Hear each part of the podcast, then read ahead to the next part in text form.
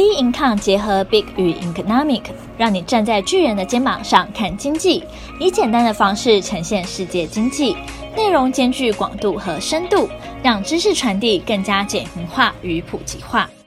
各位听众好，欢迎收听本周全球经济笔记。美国基础建设裁员，苹果秋季发表会。美国基础建设裁员，拜登政府提出三点五兆基础建设。民主党为了社会安全网计划寻找裁员，除了将企业税率从二十一 percent 增至二十六点五 percent 之外，也将针对年收入超过五百万美元的个人加征三趴的富人税。但一些民主党温和派反对增税措施或细节，使重量级议员考虑替代方案。众议院负责税收的收入委员会还提出，将美国企业海外盈利最低税率从十点五 percent 增至十六点五 percent，并将资本利得最高税率从二十三点八 percent 增至二十八点八 percent，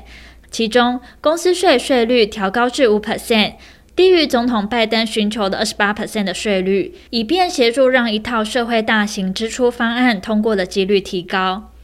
资本利得最高税率增至八 percent，也低于拜登提议的三十九点六 percent。原先计划的三十九点六 percent 税率将与一般所得税的新最高税率齐平。九月十二号，温和派民主党议员参议员曼青对三点五兆美元支出计划表达反对，理由是他无法支持法案的金额规模，因为未见到急迫性，担心通膨以及调高公司税对美国竞争力的影响。他支持的法案金额应在一点五兆美元左右。由于两党在参议院中分别占半数席次，因此曼青的票极为关键。民主党也承认征税计划若要闯关国会，将面临硬仗。但企业界却反对这些措施。美国民主党多位重量级参议员提案，像是公司在纳税年度内将依据买回金额缴纳的两 percent 的税，外国企业在美国子公司也缴纳特种销售税，以鼓励企业投资，并筹措三点五兆美元的预算方案裁员。美国商会发表声明指出，股东常会把来自于买回库藏股的利益再投入新企业，并创造就业。因此，这项不利于买回库藏股的主张，终将伤害美国经济与家庭。苹果秋季发表会，九月十四号，苹果将举行秋季发表会，预计将在当天发表最新款 iPhone 手机。苹果往年都选在九月发表最新款 iPhone，但由于去年 COVID-19 疫情影响，仅发表 Apple Watch Series 六、Apple Watch SE 和新 iPad 等产品。最受瞩目的 iPhone 十二则延后到十月份发表。这次发表会，外媒纷纷猜测发表会的亮点。CNBC 指出，苹果可能会发表最新一代的 Apple Watch 和 Apple Parts。彭博社报道，今年的 iPhone 可能和去年的机型相似，但荧幕顶端的刘海尺寸将缩小。美国银行分析师莫汉表示，由于通膨环境，苹果可能提高 iPhone 的平均销售价格，但这可能不会对需求产生负面影响，因为有先买后付和分期付款的方案。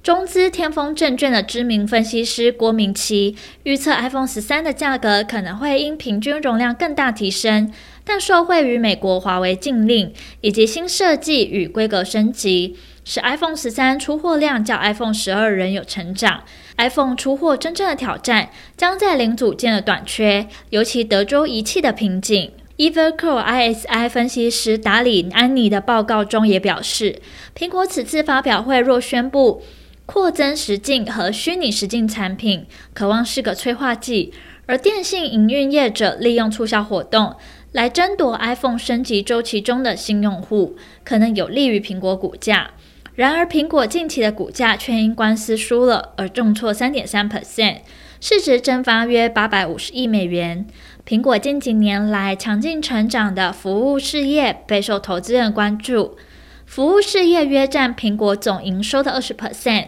二零二零年，服务事业毛利率高达六十六 percent，远超出苹果硬体业务的三十一点五 percent，是苹果获利的引擎，其利润呢明显优于硬体事业。App Store 是苹果服务事业的核心，而游戏则是 App Store 最大的现金来源。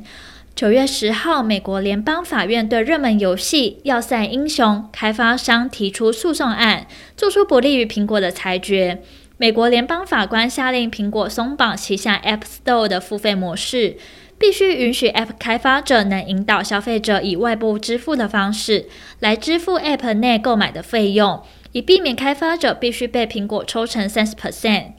苹果的商业模式遭遇重大挫败，每年最多可能因此损失四十亿美元。要塞英雄的开发商此役只赢了一小部分，并且宣布呢将提起上诉。执行长在推特上发文，这项裁决对开发商或消费者来说都不算胜利。OPEC 二零二二年全球石油需求将超过疫情前水平。九月十三号，OPEC 石油输出国组织表示，随着疫苗接种率不断上升，公众对政府控管 COVID-19 的能力越来越有信心。从而推动旅行复苏。未来几个月，世界将继续面临石油供应短缺。虽然存在 Delta 变异株的威胁，不过燃油消费量正在回升。北海、美国、墨西哥等地的原油产量低于预期，全球石油需求明年将超过疫情前的水平。OPEC 的月度市场报告把2022年全球石油需求预期上调至每日1.008亿桶。上调幅度略低于每日一百万桶，高于二零一九年的每日一点零零三亿桶的需求水平。那明年的油价需求增加，也带动纽约期油升逾一 percent，升约七十美元。而后续的市场走势仍需要持续关注将公布的重要经济。本周重要经济数据公布时程将公布在我们并看官方网站上。本周全球经济笔记，我们下周见。